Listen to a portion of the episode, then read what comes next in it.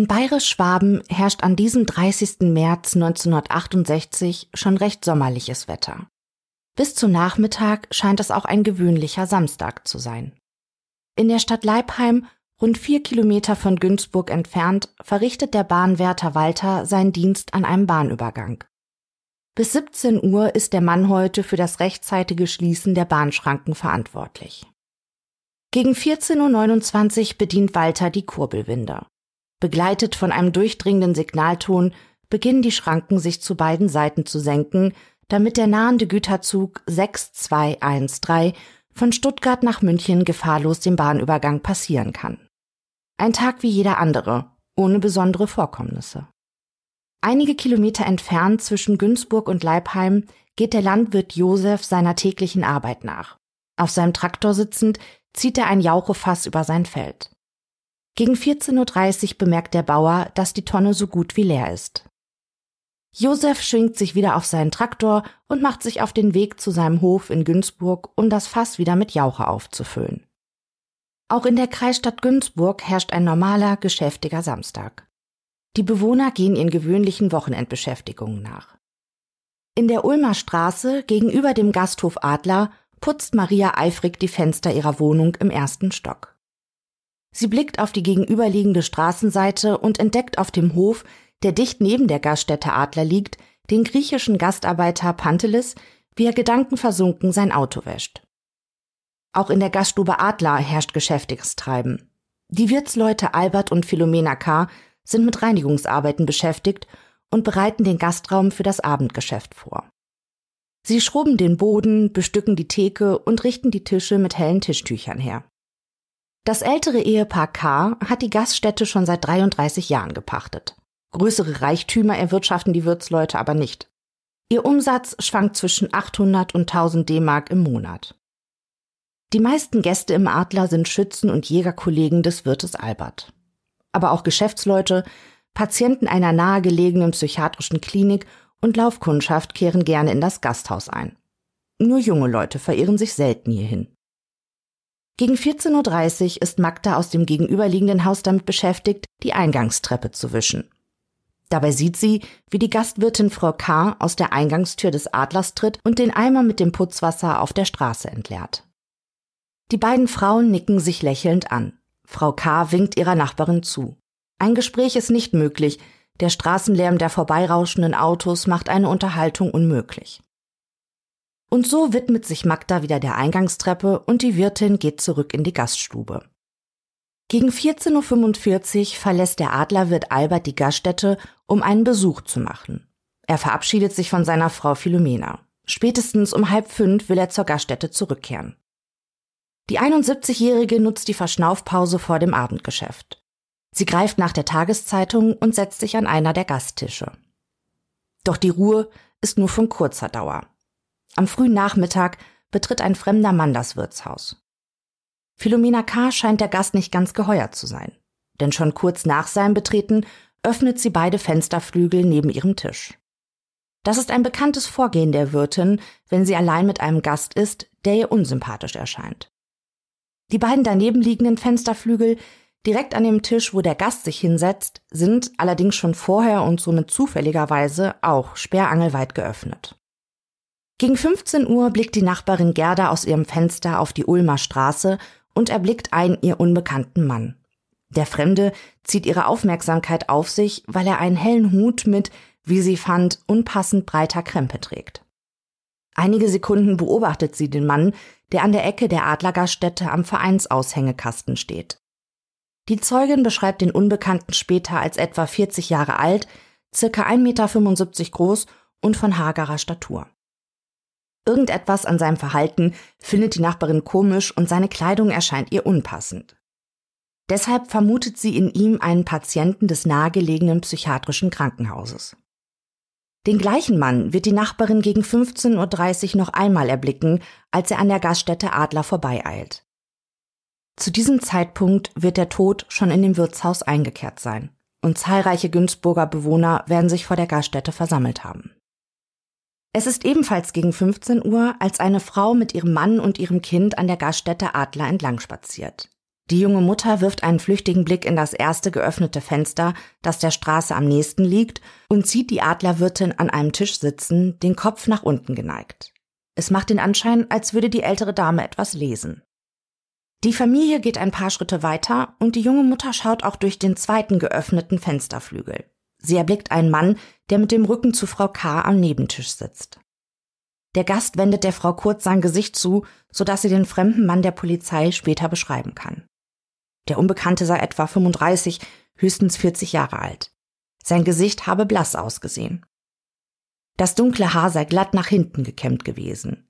Er habe ein helles Hemd und dunkle Oberbekleidung getragen. Kurz danach sind die Tische in der Gaststube leer.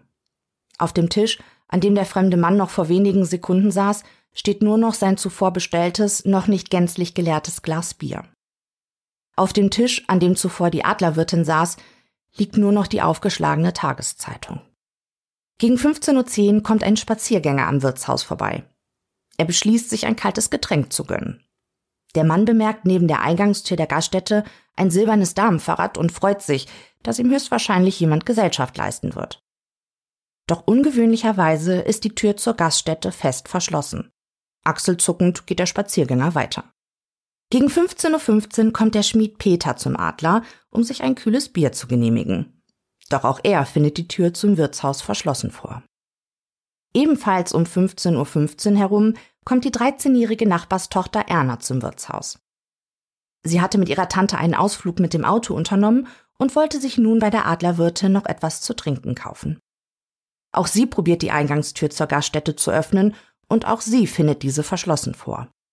Die Teenagerin wartet zwei Minuten und startet dann einen erneuten Versuch. Vergeblich. Doch aufgeben will Erna noch nicht. Sie geht zur südöstlichen Giebelseite des Hauses und sieht die offenstehenden Fenster. Das Mädchen ruft nach den Wirtsleuten. Eine Antwort bekommt sie jedoch nicht. In der Gaststube scheint auch niemand zu sein. Erna klopft jetzt energisch gegen das Küchenfenster der Gaststätte, das sie von dem landwirtschaftlichen Anwesen ihrer Großeltern her erreichen kann, doch im Inneren des Adlers rührt sich immer noch nichts. Ratlos will das Mädchen gerade den Rückweg antreten, da hört sie ein Geräusch aus dem Inneren des Wirtshauses. Es klingt, als würde jemand einen Stuhl verrücken und sich nicht die Mühe machen, die Sitzgelegenheit anzuheben. Wahrscheinlich muss zu diesen Zeitpunkten die 71-jährige Philomena in der Gaststube des Adlers um ihr Leben kämpfen. Es wird eine kurze Gegenwehr sein, denn der Angreifer ist der älteren Dame körperlich deutlich überlegen. Mittlerweile ist auch Ernas Schwester Ingrid zum Adler gekommen, um zu schauen, wo das Mädchen bleibt. Zusammen gehen sie erneut zur Eingangstür des Wirtshauses und finden die Tür nun einen Spalt breit geöffnet vor. Verwundert schauen sich die Mädchen an, bevor sie die Tür langsam aufschieben und vorsichtig den Flur des Hauses betreten. Zögerlich betätigt Erna die Glocke für die Gastschenke. Doch niemand reagiert auf das Läuten. Sie rufen nach den Ladeninhabern, aber niemand antwortet. Sie werfen noch einen flüchtigen Blick in den kleinen Zwischenflur, dann verlassen sie resigniert die Gaststätte. Es ist anzunehmen, dass, während Erna nach den Wirtsleuten durch die geöffneten Fensterflügel rief und an das Küchenfenster klopfte, der fremde Gast sich noch immer im Adler aufhielt.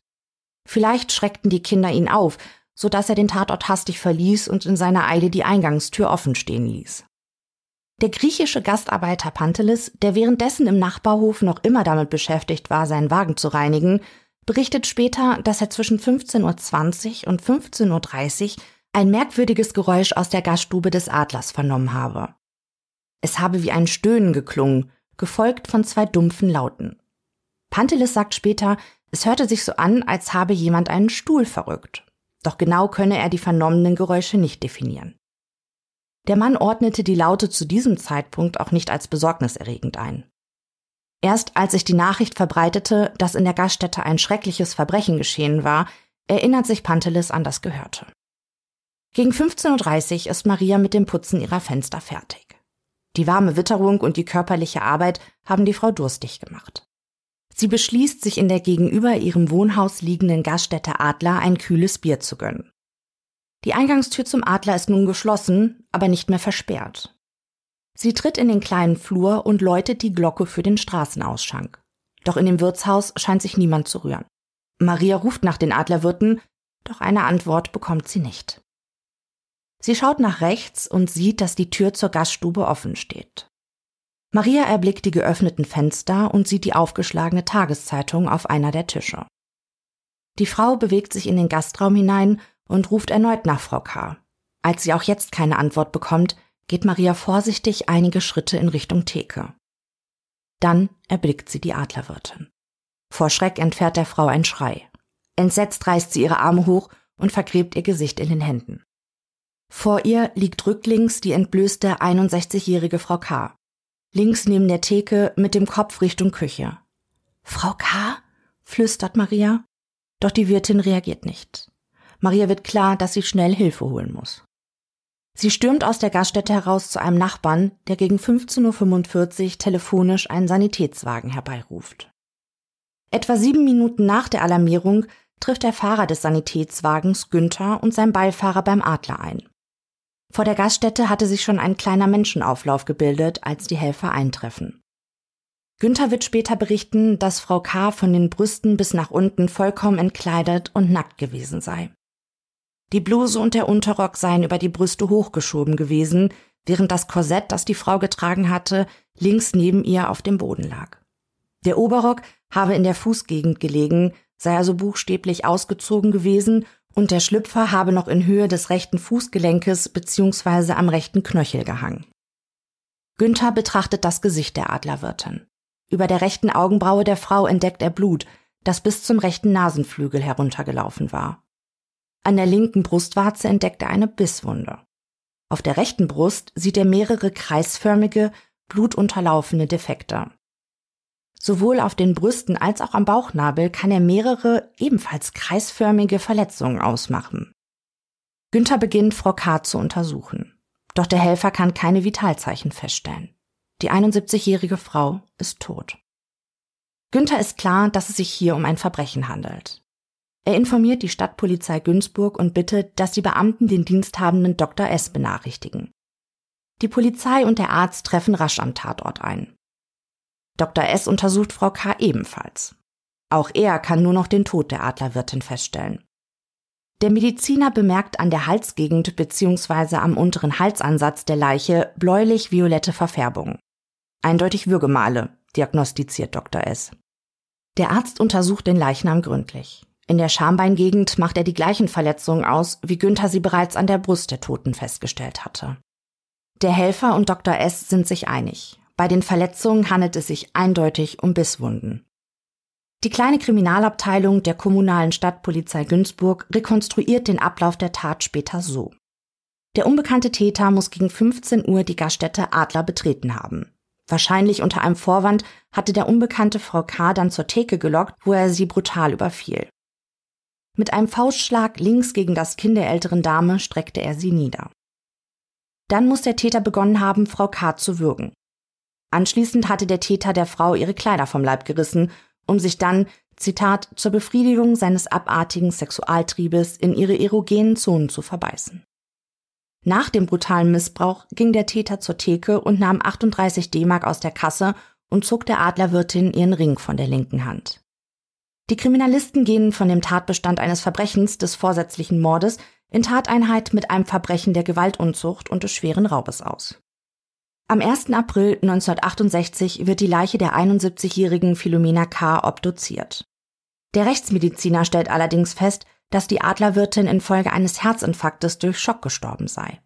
Der Unbekannte hatte Frau K. also nicht zu Tode gewürgt. Wahrscheinlich hatte der Täter probiert, Philomena mit dem festen Griff an ihren Hals auf dem Boden zu fixieren. Die ältere Dame hatte während des brutalen Überfalls und dem sexuellen Missbrauch einen Herzinfarkt erlitten. Zu einer Vergewaltigung sei es nicht gekommen, protokolliert der Rechtsmediziner. Spermien habe er so gut wie keine an der Leiche der Frau feststellen können. Einer der Bissabdrücke am malträtierten Körper der toten Adlerwirtin war so gut ausgeprägt, dass es gelang, auf der Grundlage dieses Abdruckes die Zahnstellung des Täters zu rekonstruieren. Einen Tag nach dem Verbrechen, es ist der 1. April 1968, erscheint eine Zeitungsmeldung über die Tat, die sich im Adler zugetragen hat. Auch Landwirt Josef liest davon. Direkt macht er sich auf den Weg zur Polizei, um von der gestrigen seltsamen Begegnung zu erzählen. Nachdem er von seinem Hof in Günzburg, nachdem er sein Jauchefass befüllt hatte, sich wieder zu seinem Feld in Leipheim aufmachte, beobachtete er einen Mann, der Richtung Ulmer Straße lief. Als der Bauer von seiner Hofausfahrt auf die Ulmer Straße einbiegen wollte, versperrte ihm eben jener Mann den Weg. Der Fremde trug abgenutzte und schmutzige Kleidung. Aufgeregt und eindringlich habe der Unbekannte gebeten, ihn zum Leibheimer Bahnhof zu fahren. 20 D-Mark bot der Anhalter. Bauer Josef entgegnete, dass der Mann vom Bahnhof Günzburg eine bessere Verbindung habe. Nein, antwortete der Fremde, er könne nicht nach Günzburg zurück und müsse dringend nach Ulm. Bauer Josef fühlte sich überrumpelt und willigte ein, den Anhalter mitzunehmen. Der Landwirt befürchtete, dass der Fremde sonst vielleicht aus Rache seinen Hof anzünden könnte. Ganz unberechtigt war die Sorge von Josef nicht. In Günzburg war es schon wiederholt vorgekommen, dass Patienten aus der psychiatrischen Klinik entwischt und in der Stadt Feuer gelegt hatten. Eilig stieg der Unbekannte also auf Josefs Traktor und wollte zunächst auf dem Beifahrersitz seitlich hinter dem Fahrersitz Platz nehmen. Doch auf keinen Fall wollte Josef den seltsamen Fremden in seinem Rücken haben. Barsch forderte er den Anhalter auf, sich auf der linken Traktorseite vor dem linken Hinterrad zu setzen. So konnte der Landwirt den Mann, der auf ihn einen verstörten Eindruck gemacht habe, besser im Blick behalten. Deshalb kann er nun den Polizisten auch eine detaillierte Beschreibung des Unbekannten geben. Der Mann sei etwa 40 bis 45 Jahre alt und 1,75 Meter groß gewesen. Seine Gestalt beschreibt der Bauer als schlank, aber dennoch kräftig. Seine dunkelblonden Haare seien an der Kopfseite glatt zurückgekämmt gewesen. Die Ohren des Mannes seien auffallend klein und anliegend gewesen.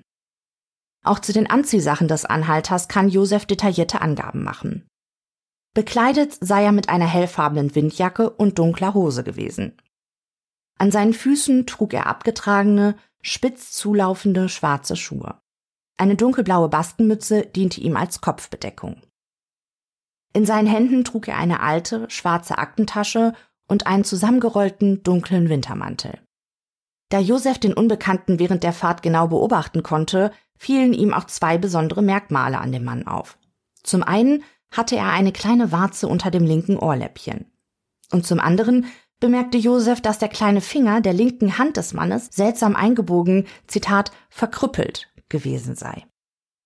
Als Josef außerhalb des bebauten Gebietes in den ersten Feldweg einbog, habe er den unheimlichen Mitfahrer gebeten, vom Traktor abzusteigen.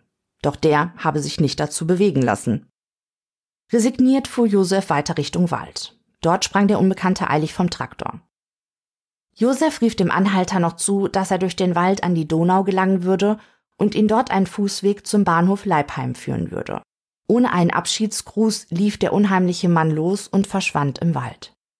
Nach der Aussage von Bauer Josef leitet das Bayerische Landeskriminalamt eine Fahndung nach dem Unbekannten ein. Der unheimliche Anhalter wird als Spur 10 in der Ermittlungsakte geführt. Noch am selben Tag wird gegen 13 Uhr aufgrund der Aussage von Bauer Josef ein sogenannter Stöbereinsatz Richtung Leibheim organisiert. Diensthund Akbar, ein Polizeibeamter, der als Hundeführer fungiert, und ein weiterer Beamter, der den Einsatz mit einem Handfunkgerät begleitet, führen den Einsatz durch. Allerdings brechen sie die Aktion um 15.30 Uhr ergebnislos ab. Das Bierglas, aus dem der Unbekannte getrunken und das noch auf dem Tisch in der Gaststube stand, an dem der Täter gesessen hatte, wird spurenkundlich untersucht. Und tatsächlich gelingt es den Kriminalisten, einen Fingerabdruck zu sichern. Der gesicherte Fingerabdruck als auch weitere beschlagnahmte Gegenstände, zum Beispiel Bekleidung, werden für weitere Untersuchungen von einem Kurier zum Bayerischen Landeskriminalamt nach München gebracht. Aus den Akten geht hervor, dass die Experten des LKA den Fingerabdruck mit den registrierten Fingerabdrücken eines Landstreichers und eines Patienten des nahegelegenen psychiatrischen Krankenhauses verglichen. Doch die Abgleiche verlaufen negativ. Auch die Kleidung des Patienten untersuchen die Kriminalisten auf Spuren eines stattgefundenen Geschlechtsverkehrs. Verdachtsmomente gegen den Mann ergeben sich jedoch nicht.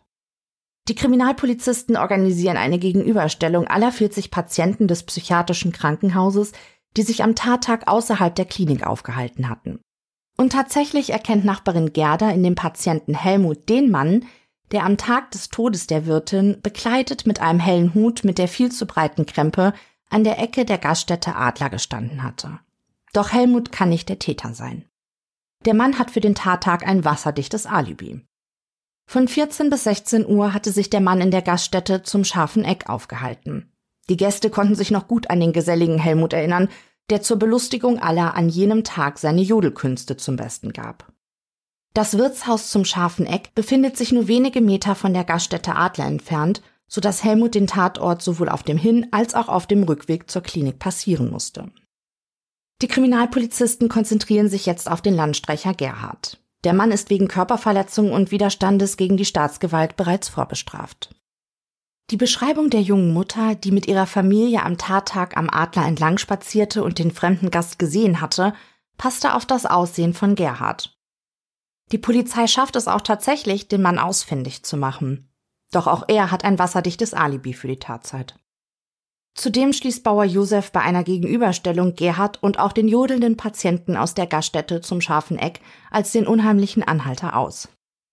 Auch Bahnwärter Walter meldet sich bei der Polizei, um den Beamten von seiner Beobachtung zu erzählen. Am Tattag sei ihm ein Mann aufgefallen, der den Bahnübergang zwischen 16 und 16.30 Uhr passiert habe. Der Fremde sei auf der Hauptstraße Richtung Langnau kommend in Richtung Ortsmitte von Leipheim gelaufen. Walter beschreibt den Unbekannten als etwa 50 Jahre alt, circa 1,75 Meter bis 1,80 Meter groß und von schlanker, aber dennoch kräftiger Gestalt. Das Gesicht des Mannes sei mager, die Gesichtsfarbe hell gewesen. Der Bahnwärter habe auch gesehen, dass der Fremde eine Kopfbedeckung getragen hatte. Er habe jedoch nicht feststellen können, ob es sich um eine Mütze oder um einen Hut handelte. Zur Bekleidung des Unbekannten kann Walter den Polizisten mitteilen, dass er mit einem dunklen Mantel und einer dunklen Hose bekleidet war. Die Bekleidungsstücke hätten abgetragen gewirkt. Auch sei dem Bahnwärter eine abgewetzte, schwarze Aktentasche mit Metallschließen aufgefallen, die der Mann bei sich getragen habe. Etwa eineinhalb Wochen nach dem tödlichen Angriff auf die Adlerwirtin meldet sich eine weitere Zeugin, die den Unbekannten beobachtet hatte. Am Tattag habe sie mit ihrem Mann im Schrebergarten rechts der Ulmer Straße kurz vor dem Bahnübergang Gartenarbeiten verrichtet. Es sei so gegen 15.30 Uhr gewesen, als sie einen unheimlichen Fremden erblickte. Der Mann habe trotz der sommerlichen Witterung einen Wintermantel getragen, dessen Kragen er hochgestellt hatte. Auch eine dunkle Aktentasche, die der Unbekannte bei sich trug, sei ihr aufgefallen. Solange sie den Mann beobachten konnte, probierte er vorbeifahrende Autos Richtung Leibheim zum Anhalten zu bewegen. Die Polizei prüft, ob es Aufzeichnungen über illegale Nächtigungen von Personen in den Schrebergärten gibt doch auch hier ergibt sich keine neue Spur für die Beamten. Nach all den Beobachtungen, die aufmerksame Zeugen der Polizei schilderten, wissen die Kriminalbeamten nun, dass der Unbekannte offensichtlich nach Leipheim wollte. Das hatte er dem Bauern Josef erzählt und Bahnwärter Walter sowie die Zeugin aus dem Schrebergarten hatten den Verdächtigen Richtung Leipheimer Bahnhof laufen sehen. Die Kriminalisten befragen drei Bahnbeamte, die am Tattag am Bahnhof Leipheim Dienst hatten. Doch keinem der drei Befragten war ein Mann aufgefallen, der auf die Beschreibung der Zeugen passen könnte. Die Kriminalbeamten gehen jetzt davon aus, dass der Gesuchte wahrscheinlich doch noch einen Autofahrer zum Anhalten bewegen konnte, in den Wagen stieg und im Nichts verschwand. Etwa zweieinhalb Wochen nach dem Tod von Philomena K. meldet sich noch eine Zeugin bei der Polizei. Die Frau hatte in der Presse die Personenbeschreibung des unheimlichen Fremden vom Bauern Josef gelesen. Knapp 150 Meter von der Gaststätte Adler entfernt betreibt die Zeugin einen kleinen Laden für Milchprodukte. Einige Tage bevor die Wirtin so brutal überfallen wurde, sei ein Mann in ihr Geschäft gekommen, auf den die Täterbeschreibung vom Bauer Josef passe. Der Ladeninhaberin war ebenfalls der versteifte kleine Finger der linken Hand des Mannes aufgefallen. Die Frau glaubte gesehen zu haben, dass auch der Ringfinger der linken Hand, wenn auch weniger stark ausgeprägt, nach innen versteift gewesen war. Die markante Warze unter dem linken Ohrläppchen, die Bauer Josef aufgefallen war, hatte die Frau jedoch nicht bemerkt. Zeitgleich, als der Unbekannte das erste Mal in ihr Geschäft kam, hatten vor dem Ladenlokal Kanalbauarbeiten begonnen. Deshalb habe sie, so berichtet die Zeugin, den Mann gefragt, ob er zu den Bauarbeitern gehöre. Das habe der Fremde jedoch verneint, er sei auswärts beschäftigt. Insgesamt sei der Unbekannte sehr wortkarg gewesen, hätte sich aber bei jedem Besuch in dem Geschäft aufmerksam umgeschaut. Bei dem dritten Besuch des Mannes habe die Zeugin ihn gefragt, warum sein kleiner Finger steif sei. Der Unbekannte habe sich bei der Frage sichtlich erschrocken. Ein Arbeiter von der Kanalbaugruppe habe daraufhin seine Vermutung geäußert, dass die Versteifung sicherlich von einem Unfall herrühre. Der Unbekannte habe darauf sichtlich erleichtert die Vermutung des Mannes bestätigt. Das sei auch der letzte Besuch des Fremden gewesen. Einige Tage später kam die Adlerwirtin zu Tode. Die Polizisten legen der Frau einige Fotos von verdächtigen Männern vor, doch der Kunde aus ihrem Geschäft ist nicht dabei. Trotz der teilweise sehr detaillierten Beschreibung des Unbekannten bleibt es ein Rätsel, warum die Kriminalbeamten nie ein Phantombild anfertigen ließen. Es gab noch eine weitere, zunächst vielversprechend erscheinende Spur, die in den Ermittlungsakten unter der Spur 71 geführt wurde. Bei Spur 71 geht es um die Fahndung nach einem Landstreicher, der sich überwiegend im deutsch-französischen Grenzgebiet herumtreibt. Das Markenzeichen des Mannes ist eine Baskenmütze. Und der Landstreicher hat ebenfalls einen versteiften kleinen Finger. 1960 war der Mann das letzte Mal bei der Polizei aktenkundig geworden, dann tauchte er ab. Dennoch gelingt es den Kriminalbeamten, den Landstreicher ausfindig zu machen. Der Mann hat jedoch ein wasserfestes Alibi und scheidet als Täter wohl definitiv aus. Die Polizei lässt nichts unversucht. Sie überprüfen hunderte von Landstreichern und bereits straffällig gewordene Personen, unter ihnen auch einige mit Warzen und versteiften Fingern. Der Ermittlungsvorgang zum Tod der 71-jährigen Wirtin umfasst sechs prall gefüllte Aktenordner. Allein fünf von ihnen enthalten Unterlagen über die Kontrollen der Alibis von Verdächtigen. Die Polizisten kontrollieren Unterkünfte für Wohnungslose, kooperieren mit den Sozialämtern. Doch der Täter, der für den Tod der beliebten Philomena K. verantwortlich ist, scheint sich in Luft aufgelöst zu haben. Drei Jahre nach dem Tod der Wirtin beschließen die Ermittler den Fall in der Aktenzeichen XY ungelöst Ausgabe vom 5. März 1971 vorzustellen und um Mithilfe aus der Bevölkerung zu bitten. Doch auch nach der Ausstrahlung der Sendung gibt es für die Beamten keine Hinweise, die sie zu dem Täter führen würden. Doch der Tod von Philomena K. ist bis heute nicht in Vergessenheit geraten. Noch im Jahre 2009 befand sich unter den Fingerabdrücken, die im Laufe der Ermittlungen in einem anderen Tötungsdelikt zum Abgleich herangezogen wurden, auch der Fingerabdruck des unheimlichen Fremden von 1968, der Philomena K. brutal misshandelte und so dafür sorgte, dass die ältere Dame einen Herzinfarkt erlitt und starb. Es bleibt fraglich, ob, sollte der unheimliche Kneipengast noch unter den Lebenden weilen und jemals von der Polizei identifiziert werden, angeklagt würde. Körperverletzung mit Todesfolge wäre, genau wie der Raub, bereits verjährt. Allerdings scheinen die Ermittler die Hoffnung noch nicht aufgegeben zu haben, den Mann doch noch irgendwie für seine grausame Tat zur Rechenschaft ziehen zu können, denn sonst hätten sie 2009 sicherlich nicht seinen Fingerabdruck bei einem anderen Tötungsdelikt zum Abgleich herangezogen.